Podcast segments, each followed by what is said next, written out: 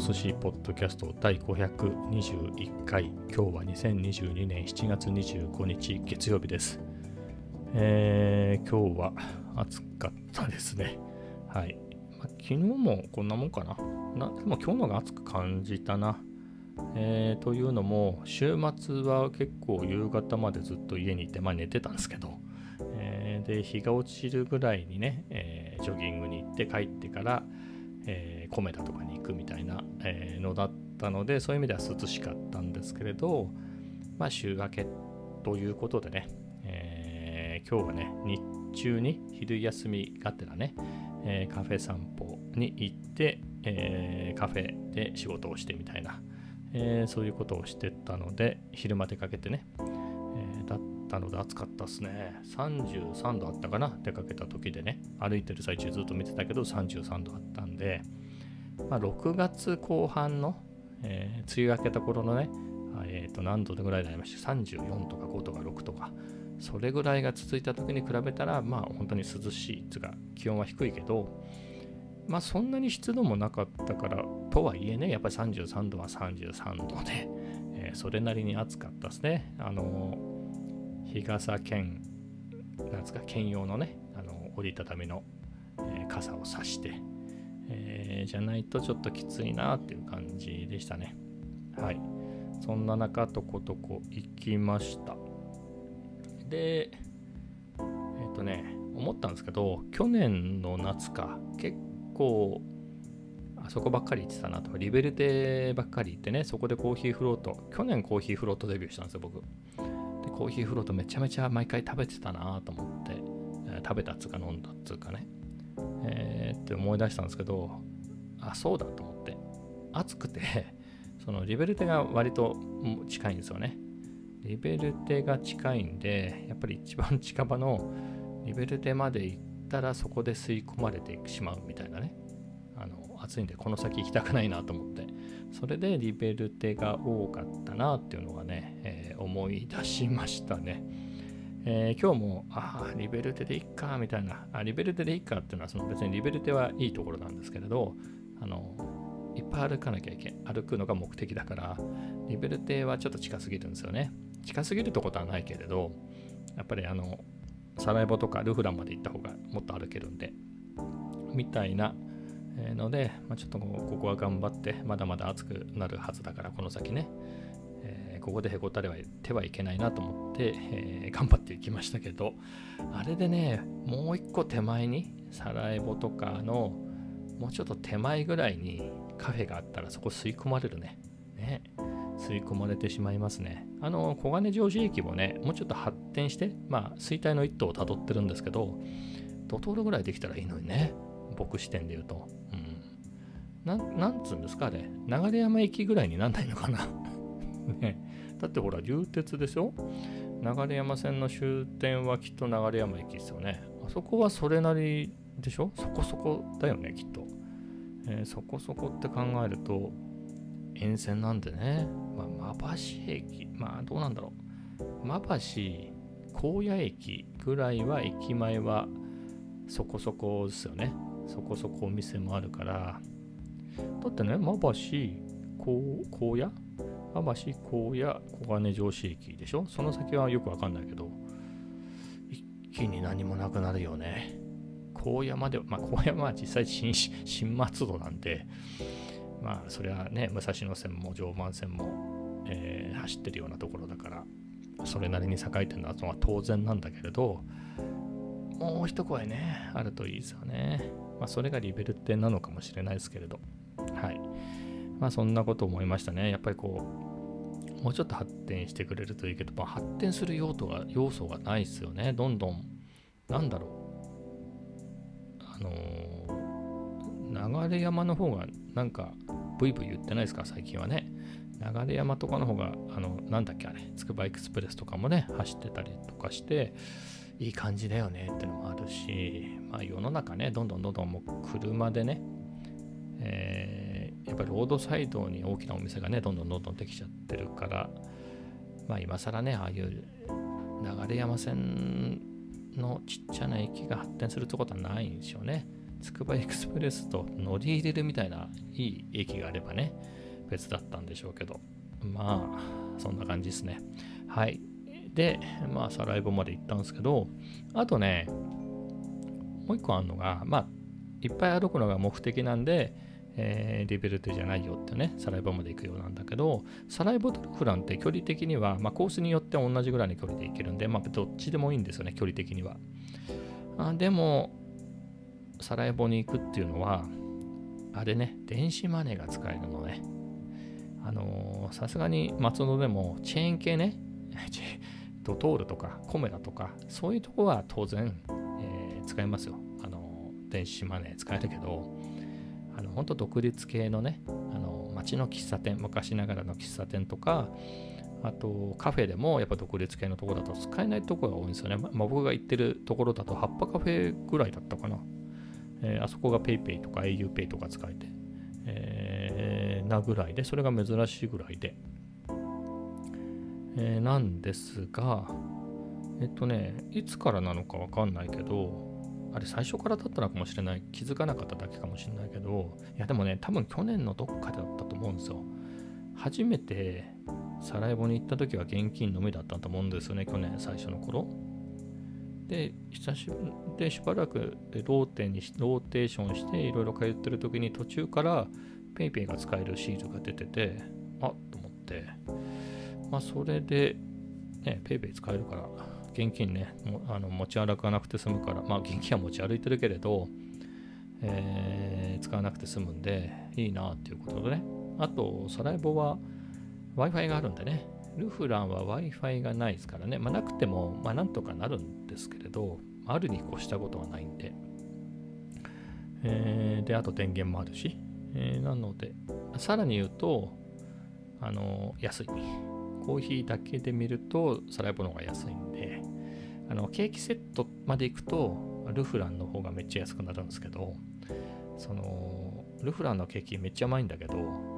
の、なんだろう、例えばカフェオレ、サライボは340円で、ルフラ、カフェラテか、サライボはね。ルフランはカフェオレで520円ぐらいするんですよ。カフェオレだけで。もうこの段階で安いでしょ。えー、サライボの方が。なんだけど、ここで、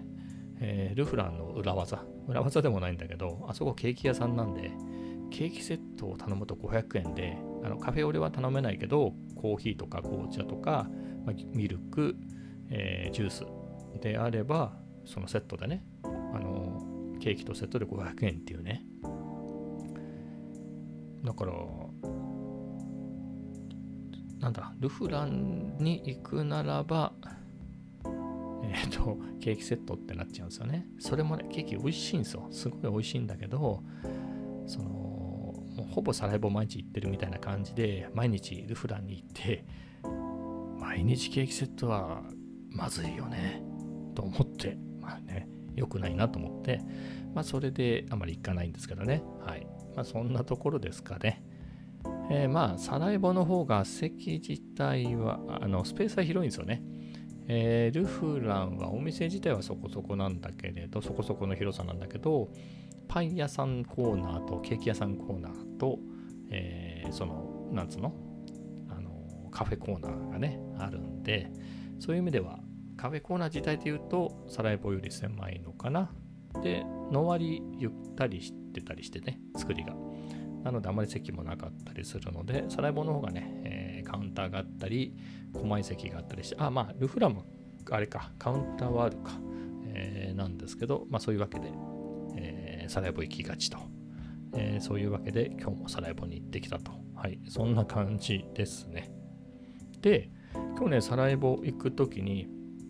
昨日の夜に続いて、えー、久々 α7-4 持ってきましたね。いや、悩んだんですよ。やっぱり ZV に行ってんだなと思って、ちっちゃいしと思ったんだけど、いやいやいやと、持ってこうと思って、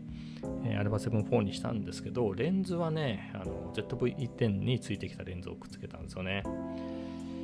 で、思ったんですけど、まあ、このレンズ、ZV-10 で使うのがいいのかなって感じでしたね。普通に、えーと、写真？スチルとかね、えー、あとは何だろう、取り歩きじゃないやつを撮るなら、まあまあ、α7-4 でもいいかなってところなんですけれど、なんだろうな。アクティブ手ブレ補正改めて試したんだけど、ZV-10 につけた時より α7-4 につけた時の方が効きがカクカクするなっていう。これなんでかなって考えたんですけど、あのー、あれですね、オーバーサンプリングの違いなのかなって気がするんですね。α7-4 自体はフルサイズで使ってる分には 7K からのオーバーサンプリングね、約 7K の、えー、画素数から 4K に、えー、縮小して、えー、より解像感のある、えー動画にするんですけれど、えっ、と、なんだっけこれ。ZV-10 は 6K 相当、約 6K ですね。6K 相当の画像から、え、映像から 4K に縮小して解像感ある映像にするんですけれど、で、まあ、α7-4 の方がね、7K からなんで、より綺麗ですと。センサー自体も新しい、えー、より高級なセンサーなんで綺麗なんですけど、あの ZV-10 のね、ついてきたレンズをつけると、スーパー35っていう APS-C モードっていうので撮るんですね。クロップされた状態ってなると、フルサイズでは3300万画素だけれど、えーと、スーパー35にすると、えー、画素は減るんですよね。なので、オーバーサンプリングはするんだけど、約 5K みたいな、4.8K からの 4K へのオーバーサンプリングになるんで、画質が、まあ、センサーに由来するダイナミックレンジの広さとかは α7-4 のがあるんだけど、まあ、そういうわけで、で、かつ、多分そのクロップされた時にだろうなクロップ率自体は ZV-10 の方が高いんだけれどなんかまあそのせいなのかななんかえっと ZV-10 で使った方が滑らかだなっていうのは思いましたね。あの普通のフルサイズ用のレンズでね、ソニー純正の 20mm とかを α7-4 につけて、アクティブ手ブレ補正効かせてこう撮り歩きしたら、まあ、全然 α7-4 の方が滑らかで綺麗なんだけど、この ZV-10 のね、付属の、えー、EPZ1650、えー、のズームレンズをつけたときは ZV-10 の方が好ましい結果でしたね。まあ、これね、つけると α7-4 もかなりコンパクトになっていいんですけどね、あんまりこの使い方はないかなっていうのをね、ちょっと改めて、まあ別に撮り歩きしなければね、歩きながら取らなければ、まあ、別にこの組み合わせでもいいけれど、まあこの程度ね、えー、何百グラム ?200、300はいかないでしょう。まあ300弱ぐらい軽くなる程度であれば、もう頑張って、えー、20ミリ持っていくか、えー、24ミリの F2.8 みたいなちっちゃいやつを買った方がいいかなっていうのをね、ちょっと改めて思いました。だからあれどうなんだろうね。えっ、ー、と、いや、思ったのが、あの最近ソニーが出した APS-C 用の、えー、3本のレンズ、えー、特に 11mm F1.8 なんていうのはコンパクトで、まあ、もしくは 10mm、20mm のズーム、F4 投資のズーム、あれ使って α7-4 の手ブレ補正と組み合わせたら、えー、ZV-10 に比べたらね、滑らかな感じの撮り歩きもできるし、まあ、動画って割り切ったら 4K は 4K で撮れるから、いいんじゃないかなと思ってたんだけど、同じ現象起きんじゃないのかな？みたいなことを思って、やっぱりフルで撮るべきかな？みたいなことを思いましたね。うん。なので、ここは、まあ、取り歩きとかしなきゃいいんでしょうかね。まあ、でも、オーバーサンプリングもね、えっ、ー、と、4、5K から、約 5K からっていうよりは 7K からのがね、聞いててもなんかすごそうだもんね。えー、なので、まあ、α7-4 に APS-C 用のレンズをつけて軽量化みたいなのはないかなみたいなことをね、ちょっと思いましたね。なので、まあ、ZV-10 そのものはもう本当にやっぱりキットの、えー、この標準ズーム、パンケーキって言っていいのかなこれ、パンケーキの標準ズームとのセットだけで使うのがよろしいのかなと、ました。で、α7-4 の方は、ちゃんとフルサイズ用のね、レンズを使うのがいいなっていうのは、はい、思いました。まあ、あとね、フルサイズ用のレンズの方が、なんつうんだろうな、まあ、でかいだけあって、いろいろメリットはあるんですよね。えー、さっき言ったスーパー35モードを併用したりすると、より、なんつうんだろう、取れる範囲が広がったりするんでね、あの1.5倍クロップする、つまり拡大されるんでね、ズームした形になるんで、まあそういう使い方もできるので、うん、まあそんな感じで α7-4 には頑張って、えー、フルサイズ用のレンズをつけて運用しようと思います。はい。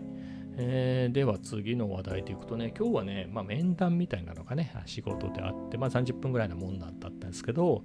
まあ、別にその内容は言いませんけど、まあ、別にま隠すほどの秘密のは全然ないんですけれど、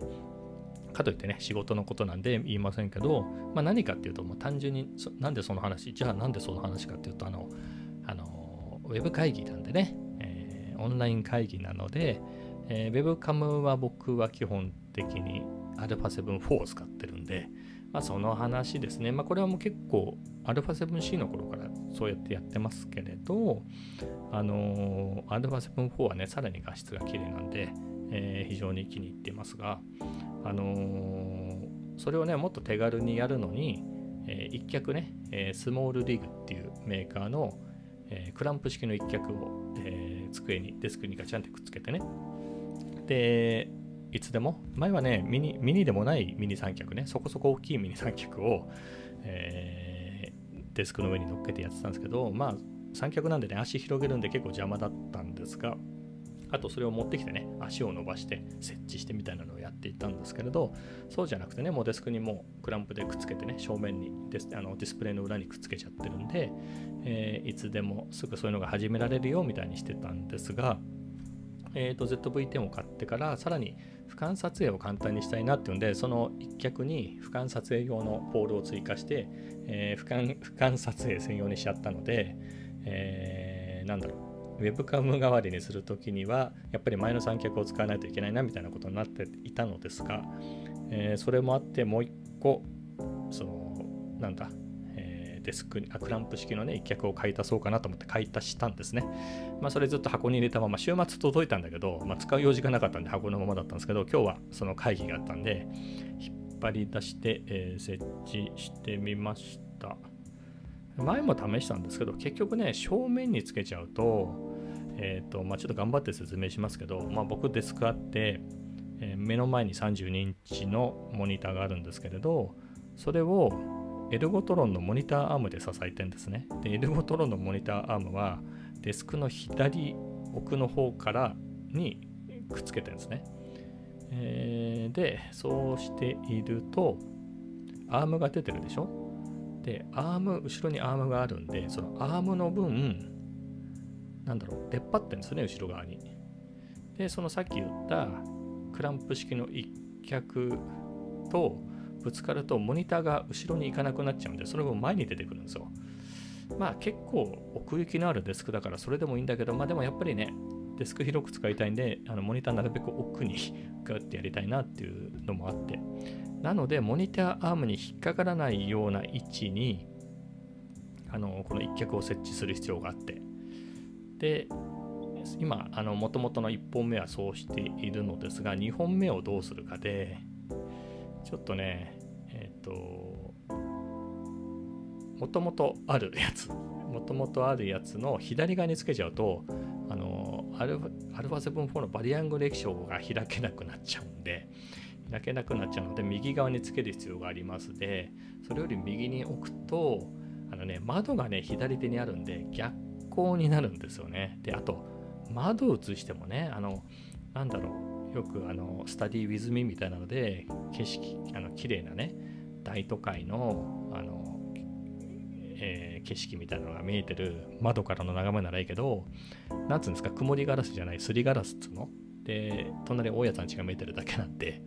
えー、それ映してもなと、まあ、つまり逆光でなんだか分かんないような状態になっちゃうんで右側にはもう置けないなっていうことでってなると左側につけてってなってね。で左奥につけてるんですよ。そうすると、もともとこの Web 側、Web カムが、Web カメラ代わりに使ってる時のレンズは 20mmF1.8 を使ってたんですけど、かなり奥になるんですよね、僕から。まあ、対角線まではいかないけど、まあ、結構遠くなるんで、20mm だとさすがになんだろう、俺ちっちゃいなみたいな感じでなっちゃうので、えっ、ー、とね、タムロンのね、2875のズームをつけて、今何ミリぐらい、何ミリぐらいにしてんだろう？多分40ミリとか50ミリぐらいにしてんのかな？まあ、そんぐらいにして、えー、やっています。はい。まあ、そのうちライブ配信でね、このポッドキャストなんかをまた収録して、その時にお見せしようかなと思います。どんな感じで映るのかをね、えー、と思いますが。はい。まあ、そんな感じになりましたね。まあ、これでいいかなっていう。うん。まあ、一旦ね、まあ、本当は正面にあった方がいいか、もしくは、やっぱり 20mm 使った方がね、よくボケるんで、えー、なんだろう、奥じゃなくて、やっぱり元の三脚、元のミニミニでもないミニ三脚で、えっ、ー、と、もうちょっと手前に 乗せた方がいいのかな。それか延長ポールを使って、あ、でもね、あれはゼブン4重いから延長ポールではちょっときついかな。はい。まあ、みたいなことを思っております。まあ、新たなね、だかなりね、もう張り切った感じになってきましたよ。だっていつでも俯瞰撮影できるように、えー、ね、出てきてきているし、えー、なんだろう、ライブ配信ができるように、ね、三脚は常に、一脚か、一脚は設置されてるしで、もう線つなげばいいみたいなところでね、はい、いい感じになってきました。まあ、照明もあるし、で、やって思ったんですけど、今日ちょっとね、面談だからちょっと一発食らわしてやると思って、あの、ZV-10 も買ったんでね、2カメで。だって2カメにする必要はないんだけど、2カメにしようかなと思ってね、OBS 使ってやろうかなと思ったんですけれど、まあ、それはできるんだけど、あの、重いね。重いつかもね、動くけど、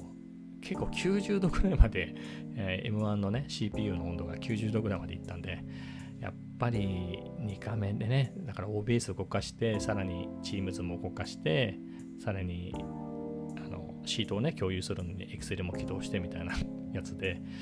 えー、それでね、さらに2カメつないで入力、USB で入れてってなると、相当な負荷だなと思って、やっぱり、なんだろう、配信用に別の Mac を使うのか、えー、それか、やっぱり ATEM mini とかのね、スイッチャーみたいなのがないときついのかなと思って安定してライブやるにはね、と思いましたね。うん。だからね、そのうち行きますよ。だからどれがいいのかなと思って。ATEM mini、ATEM mini Pro、ATEM mini ISO。まあ、これぐらいだよなと思って。ただ、どうなんですかね。ATEM mini Pro ISO。何？あの、多分あのミニなんとかってつくやつで一番いいやつですよね。あれは多分、ブラックマジックポケットシネマカメラ、全然ポケットじゃなくなったあの、でかいやつ。あれを使わないんだったら、そこまではいらなそうな気がしてるんですけど、どうなんですかね。一人でポチポチ配信するなら、一番安いやつで十分なのかなというね、気がするんですが、どうなんでしょうね。まあ、もし、こうやって喋りながら、しかも点釣りのやつをポチポチ切り替えてっていうのを、えー、ライブっていうかそのまま撮って、えー、YouTube にするんであれば 4K で撮れないときついですよね。だから、まあ、ATEM mini は 4K じゃないんでね安い方のやつは。なのでライブ配信専用かなとは思うんですがうん悩ましい。まあ値段からしてそれなんですけどね。いや、だからね、繰り返しなんだけど、これ確かね、何ヶ月前か、それが去年の年末ぐらいだったか忘れたけど、なんか3万7千弱、3万なんぼで売ってた気がするんですよね。3万5千円とかだったかな、もうちょっとしたか。あの時ね、言っとけばよかったな、みたいな。まあ、つってもね、スイッチングするカメラがなかったんで、その時は買いようがなかったんですけれど、まあ、みたいなことは思ってますね。はい。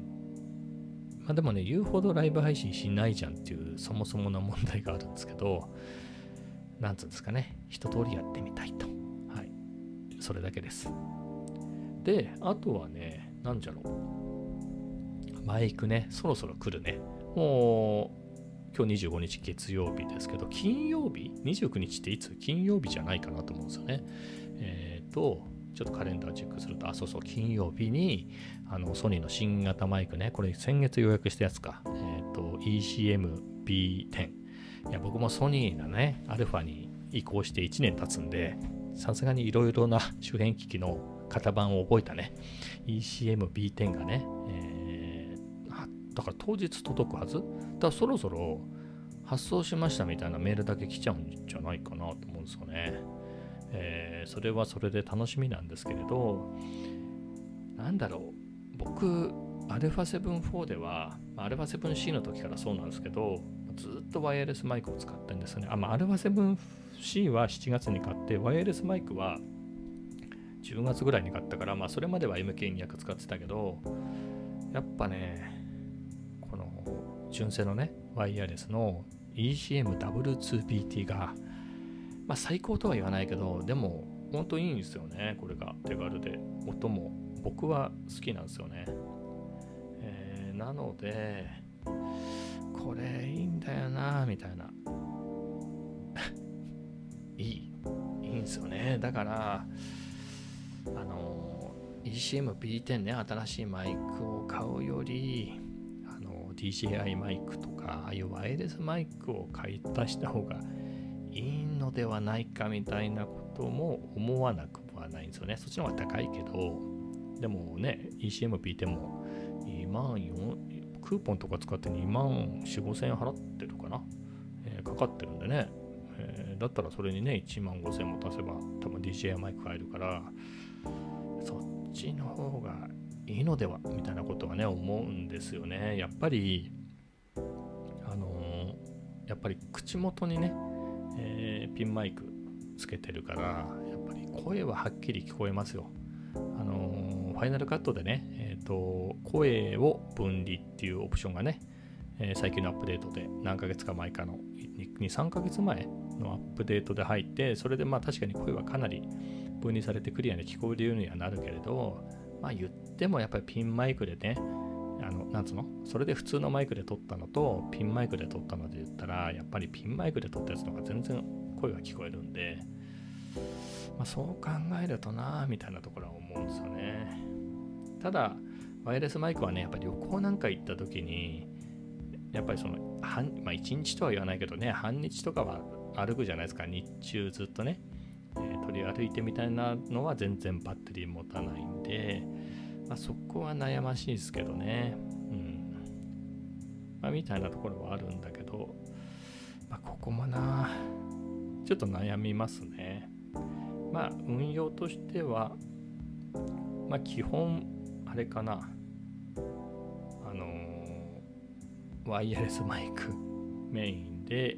それのバッテリーうっかり充電切れちゃいましたみたいなシチュエーションで ECM-B10 を使うとかでいいのかな。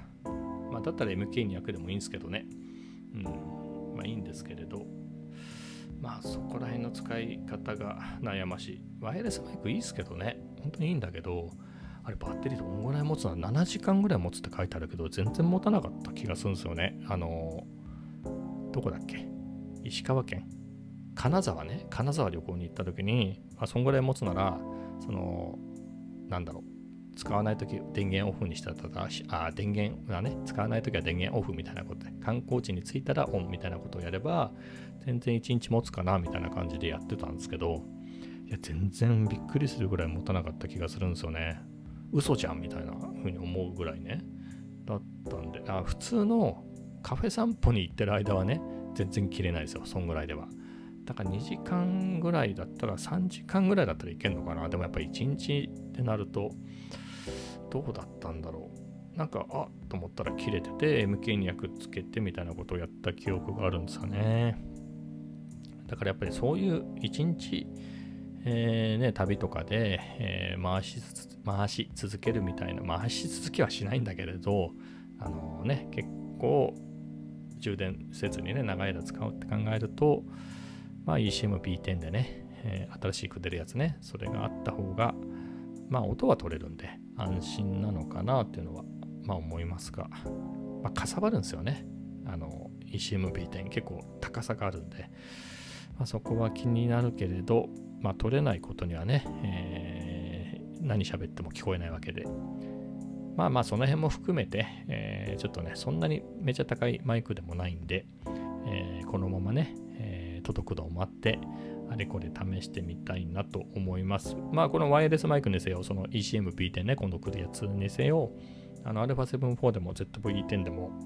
マルチインターフェース集経由でね、デジタル接続できて、電源も本体から取ってくれるんで、うん、まあ、試してみようかなと思います。はい。ちょっとこれで結構30分ぐらい喋った。おすごい。30分だ、ちょうど。30分16秒、これで。じゃあ、ちょうどいい感じなので、この辺で終わりたいと思います。えー、もうね、7月も日曜日が31日ですかね、次の。なので、厳密には今週だけじゃないですけどね、来週、日曜日スタートなんで、えー、日曜日まで、7月ではあるものの、まあ普通の感覚だと今週で終わりっていうことですよね。だから子供もね、水曜日までかな？学校が水曜日までで、そこから夏休みだなんて言ってましたけれど、まあ、僕らはね、そういう夏休みじゃないで、お盆休み、なんか5日ぐらいね、あの、なんだろう、えっ、ー、と、どっか飛び石っていうか、金曜、どっかの金曜日だけ休みじゃなかったんで、そこに雪入れたら、5連休ぐらいにはなるので、えー、せっかくなんであれこれくっつけて、えー、休もうかなということで、楽しみですね。まあでも、何このさちょうど30分だっつってちょうど30分でやめればいいのにどんどん話してるけど夏休みね夏休みは旅行行かないとしてもそろそろ旅行行きたいですよねキリがないもんねこれね別に今行動制限とかもね全然出てないわけだし、えー、ここ出たいなと思って旅行ね、まあ、夏さすがに暑いんであれだけどでもいつだったかな ?8 月に何年か前、大阪、京都行きましたね。家族で大阪行って、僕だけ、家族は 2, 泊3日で、僕だけ延泊して、京都に移動してね、京都に泊まってみたいなのやったんで、あの時も暑かったけど、まあ暑かろうがなんだろうがね、やっぱ楽しいですよね、旅行はね。なので、行きたいんですけどね、ただ今めっちゃ流行ってるんでね。何？BA.5 最近どうやって読んでるんですかねコロナのこと。新型コロナ。新型コロナってちゃんと言ってんの？あれみんなコロナみたいな話だと思うんですけど感染者も多すぎてよくわかんないですね。多いし大丈夫だっていう人もいればダメだっていう人もいるしでね、ま、かかっちゃってまあでもほらワクチンの副作用副反応ね。あれでも結構しんどかったじゃないですか。あれより楽ってことはないと思うんですよねかかって。かったらあれよりはきついって考えるとかかりたくねえなっていうのは思いますよね。なのでね、えー、まあ普通にちゃんとね、マスクして、そういうなんつうの人混みというか、屋内とかでね、マスクしてたりすれば、そんなにはね、手洗いとかしてれば映らないのかなと僕の場合は、お酒とかも飲まないので、そういうところに行ってね、えっ、ー、と、カラオケ、スナックみたいなとこで歌ってみたいなことはないんで、まあ安全、比較的安全なのかなとは思うものの、ね、油断しててね、かかっちゃったら大変ですからね。はい。まあそんなことも思って、これもどうなんですか？今までね、これ、これ今7波って言うんでしたっけ ?7 波の感じで言うと、まあもうちょっとまだ、はい、伸びるのかも、伸びるっていうか増えるのかもしれないけど、まあどこかしらでね、ピークは来るから、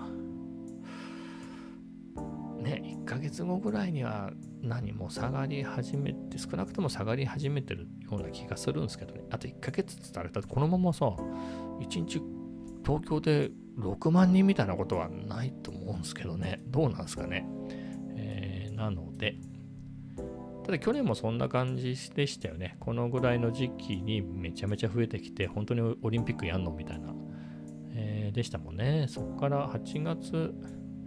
菅さんが辞めるってなってぐらいから下がり始めちゃったっていうね、タイミングが悪かったですけど。だから、まあでも、あ、もう明らかに何毎日毎日先週より減ってますみたいなモードに入ってきたら、まあそれぐらいが旅行の行き時かなみたいなの思いますね。まあ僕の場合は。はい。そんな感じで、今度こそね、35分で 終わろうと思います。えー、そういうわけではね、また1週間スタートしたばっかりですけれど、明日曇りか、まだ喋んだ俺。もういいや、もう喋ろう。明日の天気ね、天気で始まり、天気で終わる。えー、で、行くと、明日曇りってなってたんですよね、この辺。ああ、そうですね。今、あのね、えー、日付が変わる頃にちょっと雨マークが、曇り雨みたいなマークがついてて、あとは、そうですね、日中結構雲が濃いのかな。でも夜は薄くなって、えー、あさっては、まあ、割と晴れマークみたいなのが出てるから、ただ比較的今日よりはね、曇ってる分ちょっと涼しいのかもしれないですね。今日ね、ちょっと暑くて、えー、カフェ散歩にも行ってたこともあり、走ってないんでね、明日は早起きなのか、えー、と就業後なのかに、えー、スロージョギングをしたいところです。はい。そういうわけで、今度こそ終わります。それでは皆さんまた明日。